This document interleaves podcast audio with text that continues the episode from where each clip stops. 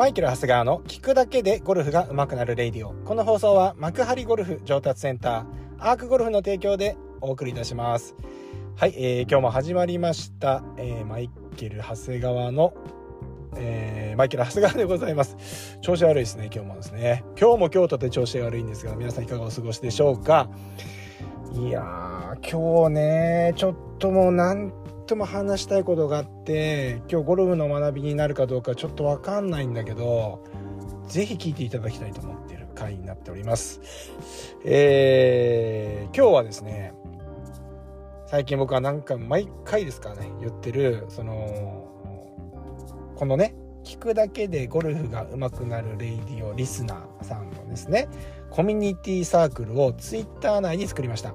ですので皆さんツイッター参加してくださいね。無料で参加できますので、えー、この下の概要欄に貼ってありますので、ぜひこちらから、えー、サークルの方に入っていただければなと思います。えー、で、このサークルの中でですね、まあ、昨日もですね、質問に回答していったんですけれども、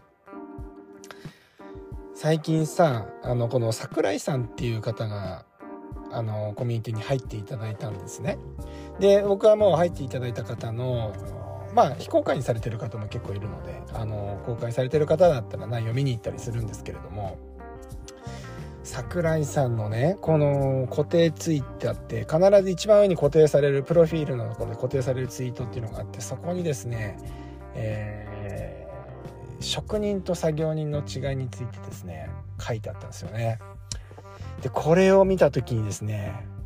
私涙が出るぐらいですね共感してしまいまして。いやこれはレイディオで話そうと。いや話さなきゃいけないと思いましてですね、えー、今日お話しさせていただいてるっていうとこなんですけどね。うん。やっててよかった。Twitter コミュニティサークルみたいな感じですね。でもうその内容ね話をしていくとまず最初全部読みますね、えー、知恵が出るのが職人。不満が出るのが作業人。他人の仕事で勉強するのが職人。他人の仕事にケチをつけるのが作業人。できる方法を考えるのが職人。できない言い訳を考えるのが作業人。これです。このツイートやばないです。やばくないですか？ねえ。多分これ僕が語ってるんでちょっと皆さん耳に入ってないかもしれませんけれどもこれ文章で読むとねビシビシ入ってくるんですね。これねまあ僕はこれをうちの会社のスタッフと家族にはめっちゃ言ってるし言うってことは自分はこうこういう考えでいるわけですよね。職人でありたいと思ってるわけですよ。ということで本当に共感しちゃって。でねこれ一個一個やっていくとあのー、知恵が出るのが職人不満が出るのが作業人っていうことなんですよね。で、えー、これなんですけれどもこれ世の中ってうまくいかないことの方が多いじゃないですか。ですから絶対控え主義って言っててどうせうまくいかないよっていう考え方その構えね自分の構え。どうせ俺なんてうまくいかねえんだからっていう気持ちでいれば何だって挑戦できるんですよ。失敗を恐れたらできないからねっていうのがあってそれはちょっと去年から僕ずっと言ってますよね。なんだけどやっぱうまくいかないままじゃダメじゃないですか。だから、あのー、うまくいかない手で知恵を出さないと、やっぱり何にもできないわけですよ。ね。だけど、それを、あのー、まあ、それができるのは職人だ。でもその前にちょっと話しなきゃいけないのが、ゴルフインストラクターって職人だと思ってるんですね、僕はね。うん、職人です。本当に一番ダメなインストラクターって、まあ、まさにこの作業人というか、なんか事務的にこなすレッスンほどつまらないもんないんですよね。嫌だなと思うんですね。心の底から僕は軽蔑します。聞いてないでほしいけどね。どっかゴルフのインストラクターの人このレイディオね。そう。そうなんですよ。僕結構これすごくあって。でどうやったらそのできるのかなっていう方向にめちゃくちゃ普通だったらあの職人知恵が知恵知恵が出るのが職,、まあ、職人って書いてありますけどこれ当たり前だよねと思うんですよね。でも不満言いたくなるじゃないですか。例えば何て言うのかな。レッスンで言うと機材が揃ってなかったりとかね。うん。うんそうだな。何かのせいにして、えー、まあだからあのできないんですっていうことを言っちゃう人とか不満ですよね。そう。えー、なんだろうな。これねすごい言葉選んでるじゃないですか。なんだろうな。これここだけの話にしといてくださいね。これぶっちゃけますよ僕。今から僕ぶっちゃけます。これねゴルフのインストラクターでこれお客さんに不満持ってる人って一定数いるんですよ。びっくりすることに。でそもそもやっぱりなかなかうまくならないできなうまくならなりにくいのがゴルフだと思うんでだからみんな来てくださると思うんですけどね。だからそんなレッスンが簡単に右から左に進むってことはありえないんですよ。正しい知識を詰め込んだり正しい練習法をずっとやってたってうまくならないんですよね。でそこには人それぞれ何て言うのかな僕は結構まあこの普段のライディオでも言ってますけどうーん初めてのお客さんが来た時にいきなりレッスンに入らずにその人の歴史であったり考え方、えー、どうなりたいのかから含めてね、えー、要は一番聞きたいので今までどうゴルフ人生どう歩んできたかっていうのをめっちゃ聞くんですよね。でその中で、えー、やっぱりこうじゃあこの方にはこうやってやろうって知恵を絞ってやるわけじゃないですか。正しいことだけ言うんだったら誰でも今の時代できるんですよ。これだけハイスピードカメラとかモーションキャプチャーとかデータが取れる時代になっててこれでレッスンできないか正しいレッスンができなかったらその時点で終わりなんですね。だからそれってじゃあ正しいのこうですってなった時にこれでうまくならなかったとかね、えー、うまくならなかった時にやっぱりゴルゴルフインストラクターの中で一定数これ生徒さんの背にする人っているんですよ。考えらんないでしょ。マジであの僕はねそれ心の底から軽蔑してるんですよねそういうのはね。本当に。聞いてないでほしいけどね。本当に他のインストラクターの人。マジでそうなんですよ。お客さんに不満言うやつってさもうダメじゃないですか。まあ、でもこれゴルフインストラクターだけじゃなくてもそうかもしれないですよね。なんか飲食店だったりとか、まあ、サービス業とかだと分かりやすいかもしれないですよね。サービス業じゃなくてもそうか B2B の仕事でもやっぱりどうやったら B2B の仕事もやっぱ余計そうかもしれないね。だからねえ、なんかどどうやったらお客さんにこれをこの製品を買ってもらえるかとかさ、おろせるかとかって考えるのはわかるけど、なんか逆にお客さんのせいにしちゃう時ってあったりもするじゃないですか。ねえ。まあなんかそういうのがやっぱりなっちゃうと、やっぱりそりゃもう職人じゃないよねって思うわけですよね。うん。まさにこれは、まあ、そうだなって思うんですよ。皆様でこれどういうふうにえー、考えるか取るかっていう話でまたねこれまたコメントとかいただけると嬉しいんですけど、まあ、これ次にですね次の話他人の仕事で勉強するのが職人他人の仕事にケチをつけるのが作業人ありますね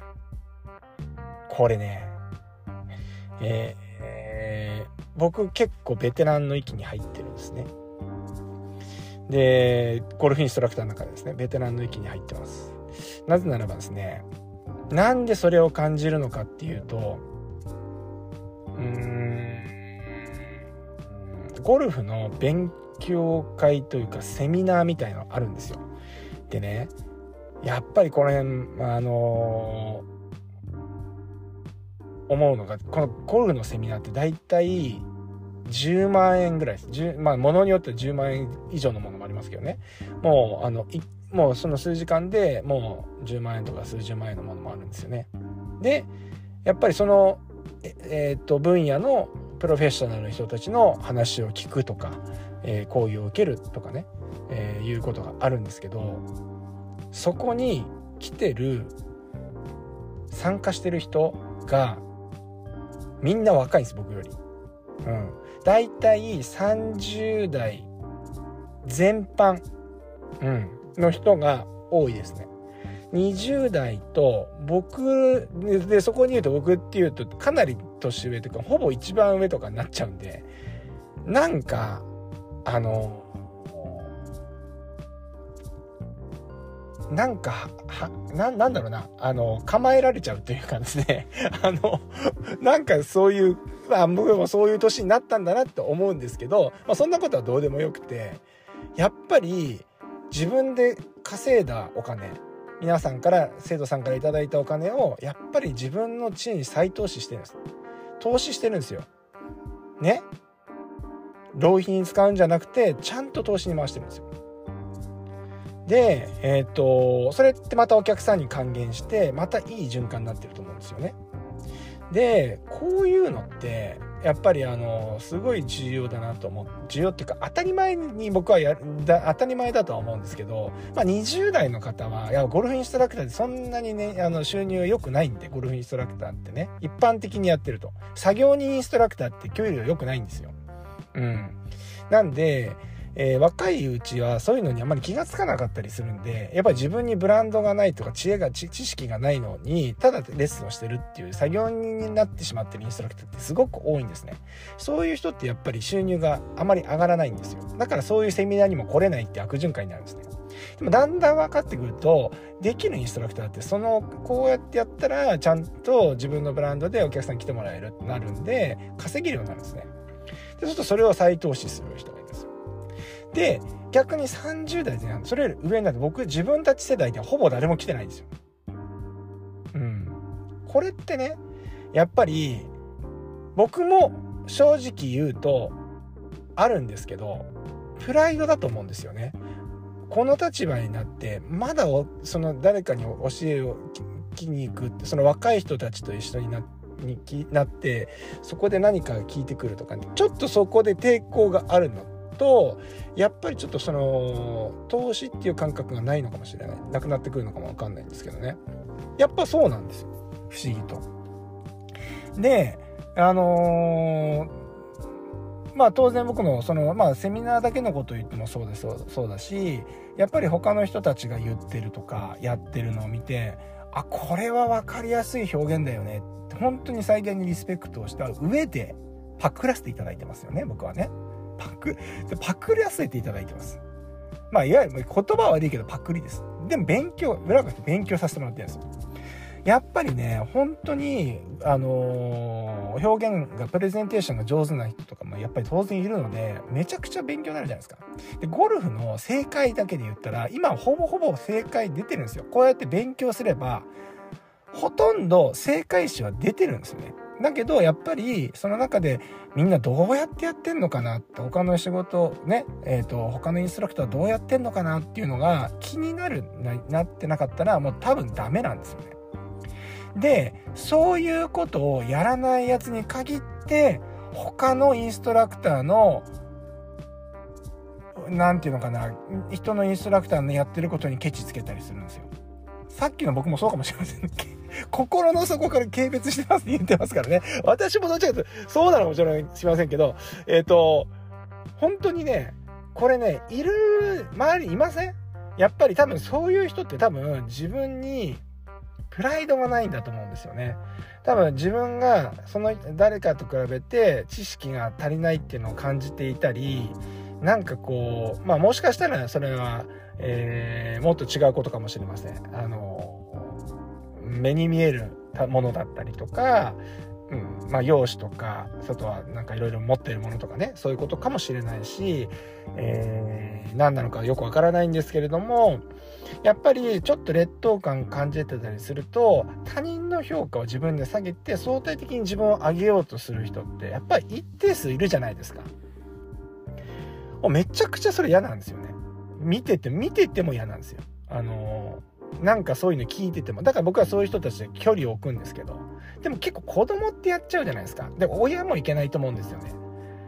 なんかプレッシャーをかけちゃってるのかわかんないんだけど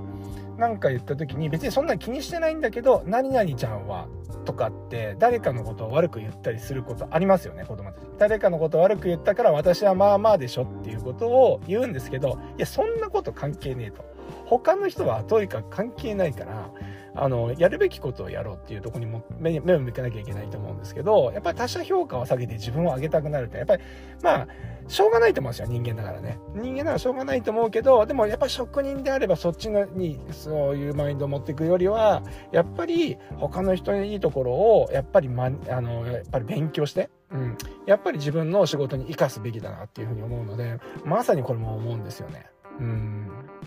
でこれ3つ目。できる方法を考えるのが職人。できない言い訳を考えるのが作業人ということでですね。えー、まあ、ありがちですよね。うん。これ、まあ、本当に、えー、僕は反省してる部分もあるんですけど、これはもう本当に、もうまさに大事。大事っていうか、これ全部大事なんですけど、これはもう、特にうちのスタッフとか、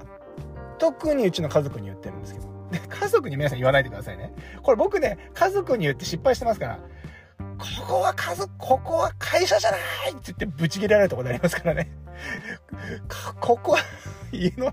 この家は会社じゃないって怒られたことがあるので、皆さん、あの、家庭で使う時に気をつけていただきたいんですけど、でも、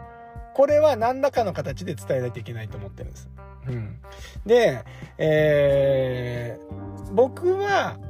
まあ社長という立場でもあるので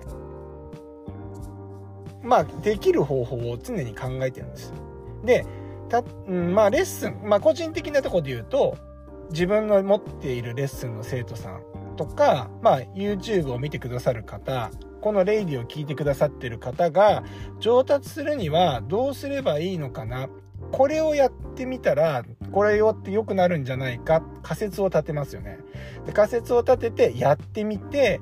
まあそれを検証してまたもう一回、えーと、仮説を立ててこの繰り返しでぐるぐるいわゆる PDCA を回してるわけですよね。でこれ当たり前にやるんですよ。で僕は会社の社長としてもお店の運営もそうですよね。もちろんこの施設こうやったらもっと上手くなるんじゃないかこういうカリキュラムでやった方がもっと上手くなるんじゃないか仮説を立てたらそれをやってみる検証するまあそれがまあうまくできたところはやもうそのままやるしうまくいかなかったところはもう方法を変えて仮説を変えてもう一回やり直すしここも PDCA 回すんですよ。まあこれ当然にやるわけですよね。うん。なんだけどやっぱりあのー、ここはあまあその例えば会社で言ったら経営者と,、えーと、雇用されてる側のマインドってちょっと違うと思うのでどうしても、えー、スタッフとかっていうのは作業人になりやすいんですよ。いわゆる指示待ち。さっきの子供で言ったらえっ、と、やっぱり僕がプレッシャーをかけすぎちゃう。だからそうやって言って、こうやったら良くなるじゃんっていうこと。別にそこに対して、えっ、と、何にも別にうまくいかなくたって全然、あの、怒らないんですよ。怒らないんですけど、そういう意味でこれをぐるぐるぐるぐる回してるんで、多分プレッシャーになっちゃってるのかもしれないですよね。だから、結構できない言い訳を言ってくるんですよ。第一声に。いや、社長これは、あのー、ちょっと時間がなくてできなかったですとか、えー、これはちょっとお客さんが聞いてくれませんでしたとか、そういうことじゃなくて、じゃあお客さん聞いてくれるには、じゃあ次どうすればいいのっていうふうに考えないのっていう話になるわけじゃないですか。それは僕も悪いですよ。もちろん。あの、やっぱりね、まあ、繰り返しになるんですけど、やっぱりちょっとプレッシャーかけすぎちゃってるとこもあるんで、ね、あの、なると思うんですけど、でもやっぱり何かをなす、な、な、作るとかね、何かを成し遂げようと思った時には、やっぱりできない言い訳を考えたって、日本も先に進まないわけじゃないですか。一歩も進まないですよ。後ろに下がることあっても前には絶対進めないですよ。どうやったらできるかっていうことを考えていかないと絶対的にものなんで何何にも作れないし成し遂げられないわけじゃないですか。だからこのできる方法を考えるっていうのが当たり前なんですよ。でまあうちもねこういうふうにやってたからまあブラックでしょ？ディパーチャーゴルはディパーチャーゴルというかまかりゴル状態で本当にあのちょっとブラックだなって思われちゃった方ねあのそっとラジオを消した方もいらっしゃるかと思いますけれども ついてきてほしいここまで見て聞いてくださった方はね。まあ僕はね嫌われてもいいと思ってるからもう本当にそれってその人にもなためにもなると思ってるからそういうこと言ってるだけであって僕はもう嫌いで言ってるわけじゃないわけですよ。うん。で、しかもお客さんがよくって喜んでくれたら、多分僕も嬉しいし、うちのスタッフも嬉しいと思うんですよ。ね。ただそうなりがちだよ、人間はねっていうのもあるから、やっぱり、えー、職人であるっていうことであれば、あの、こうだよね。できる方を考えた方がいいよねっていうことをやっていかないといけないわけですよね。うん。そう、だからね、あのー、本当にこれは思いますよね。だからうちのお店自体が、えっ、ー、とね、幕張ゴルフ上達センター来ていただいた方だったらわかるんですけど、めっちゃ狭いんですよ。8坪しかないんですよ。本当に車庫に1打席ようやく作ったみたいなね、あの、打席でやっていて、えー、そういう僕もですね、すごい言い訳してたことがあって、最初ここ作った時に全くお客さん来てくれなかったんですよ。で、その時に言った言い訳っていうのが、えー、狭いから、閉鎖的だから、暗いから、駅から遠いから、とかね。あの、そんなことずっと言ってたんですよ。何にも変わんないですね。ずっとお客さん来ないんですよ。これね、まあ、それに気づくのめちゃくちゃ時間かかったんですけど、あのー、ちょっと時間を置いて、じゃあこれをするにはって、やっぱ人間追い込まれるとなんかいろいろ考えるもんで、練習場のレッスンに勝たなきゃいけないですよ。でも練習場のレッスンどうだって考えた時に、いいボールなんかこう、スイングはめちゃくちゃでも、パーンって一発うまくいく時あるじゃないですか。いいボールが出たら、あ、今のいいですね、え、何々さんっていうレッスンって、残念ながら成り立っちゃうんですね。それって、えっ、ー、と、なかなかその一発でうまくさせるっていうのは、インストラクターとしても難しいし、お客さんとしても気持ちがいいんですよ。だから、結構、たまたま当たったものが、いいですねのレッスンが成り立っちゃうんですよ。褒め殺しレッスンが。いや、そうじゃないよね、上手くなるっていうのは。もっと本質的なとこに目を向けていかないと上手くなんないよね。じゃあもっとスイング特化型レッスン。インドアだったらそれができないじゃん。じゃあこれを売りにしてスイング特化型レッスン上にもっとそっちに全振りしていこうみたいな感じで、まあ考えたのが今の形なんですよ。だから考えようによっちゃどうだってできるわけですよね。だけど、やっぱり自分がうまくいかなかったりすると、やっぱ言い訳考えちゃうんですよ。だからこうやって偉そうに僕言ってますけど、全部僕は作業人の方から入ってて、で、全部尻に火がついて、ね、さっきみたいにお店を作りました。8坪誰も来てくれません。家賃だけ出ていきます。そんなこんなでなんかちょっとお客さん来るようになりました。ね、えっ、ー、と、いや、出てきたと思ったら3.11の地震が来て1回もお客さんほぼゼロになっちゃいました。ああ、どうしようどうしよう。でもああやってみよう、こうやってみようってやりながらやりました。今度お客、ね、うちのスタッフのクーデターが起きてお客さんごとほぼほぼいなくなっちゃいました。うわー、これどうすんだって言ったけどまたいろいろ考えながらやりました。まあ、結構こういう、うお曲折あるじゃないですか、生きてると。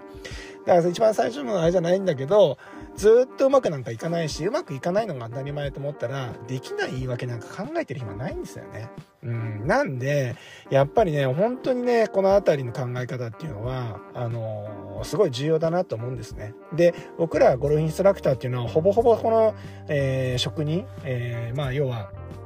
えー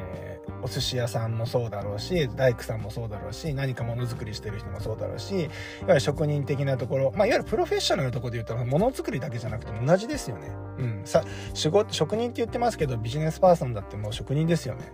ねだからそういうのほぼ言ったら全員職人になるっていうことなわけですよ。で、えっ、ー、とも、もちろん今作業人の人もいると思うんですよね。ただ、これ職人にならなかったら、やっぱり、あの、やっぱり人生の豊かさって多分得られないような気がするんですね、僕はね。いろんな考え方いろんな生き方があるから僕はそれを否定するわけではないんだけど僕はそうなんですよねなんでなんかねこの桜井さんのこの固定ツイートってね響いちゃったんですよね、うん、なんで今日ここ多分600今何回だと思うんですけどえー、多分一番の熱量で話してると思いますはい。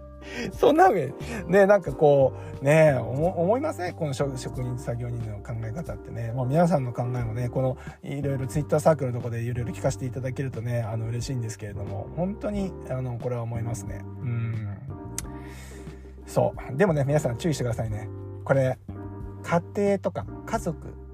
で、身内でやらない方がいいと思います。えっ、ー、とね、思っててもいいけど、直接こういう言い方したら、絶対にもうここは会社じゃないって言って震えて怒り出す人が出てくると思うので、あの、そこだけはちょっと注意していただきたいなというふうに思います。はい。そんなわけでですね、今日は、えー、職人と作業人の違いという話で、ちょっとマインドセットの話になりましたけど、結構こういう話もね、僕ね、大事なんじゃないかなって。め、回り回ってゴルフにも生きてくると思うんですよね。うん。だってゴルフのプレイヤー自体が職人だから。ねクラブ、クラブ扱いマスターになりたいわけでしょ。ボール扱いマスターになりたいわけでしょ。